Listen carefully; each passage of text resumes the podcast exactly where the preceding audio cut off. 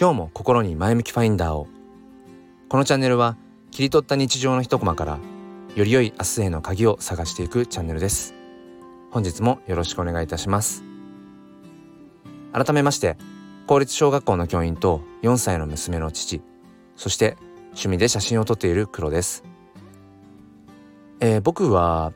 あのジブリの魔女の宅急便っていう作品が好きででその中であの画家の女の子ウルウルスラウルスラっていうのかな？子があの言ってるセリフが時々こう頭の中に浮かぶことがあってでどんなセリフかっていうとあの主人公のキキがあのほうきに乗れなくなって、まあ、いわゆるそのスランプに陥ってる時にうんその画家の女の子に「そういうことはないの?」ってその絵を描いていて描けなくなることはないのっていう問いかけに対して、まあ、そういう時はもうジタバタするしかないもう描いて描いて描きまくるんだっつって。でキキが「えそれでも描けなかったらどうするの?」って言ったら「描くのをやめる」もう他のねその散歩したりだとかうんなんか他のことをもうしてみる。うんそうするとそのうちこう自然とこう書きたくなってくるんだよって。なんかその言葉が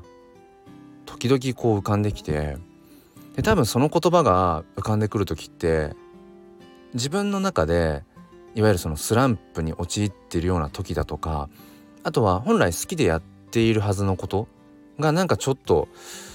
うーんなんかこう業務的じゃないけどなんか無理やりやっているような時だとか、うん、何かこう自分の中で違和感を感じるような時にその言葉がふっと思い出されるんだろうななんていうふうに思ってます。うん、なんかこれって本当に誰にでもというか、うん、物事を問わずきっと大切にできるうん、言葉なんだろうなってまあ普遍的なね言葉なんだろうなって思います。だから好きでいつも続けているはずのものっていうのもふとした瞬間にんこれって好きだからやってるんだっけ？それとも続けているからやるんだっけっていう、うん、なんかどこから何かのタイミングでそれが義務みたいになってくるとやっぱりちょっと煩わしくなったりだとかそれが重荷になったりってありますよね。うん、だからそういう時はもうスパッとやめる。そのねウルスラの言葉じゃないけどもう好きなことだったとしてももうやめる。スパッと。で一旦そこから離れる。考えない。そしたら本当に好きなことだったら本当に続けていきたいものであればまた自然と向こう側からねまたやってみないって 声をかけてくるそういうイメージ、うん、僕もこれまで何度もそういうことあったなって思います。例えば趣味で撮っている写真なんかもうーんなんかあんまり撮りたくないなって思う時はもう撮らない。でやっぱりある瞬間に無性に撮りたくなるし、うん、で一方でやめたまんまそのまんまもうしなくなるしなくなったこととかっていうのも多分いくつもあるんだろうなこの人生の中でって思います。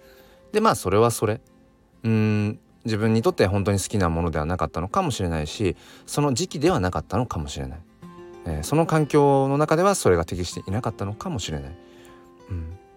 だから本当にこの生きていく上でねばならない。これをしなきゃいけない。絶対しなければいけないってことって多分そうそうなくて、うんまあ、あるとすればやっぱりこう生きていく上でうん当然生活をしていかなきゃいけないから、まあ、そこをねうん確保するためにしなければならないこと、まあ、それが仕事と呼ぶのかもしれないしうんなんかそういうこと以外もしかしたらね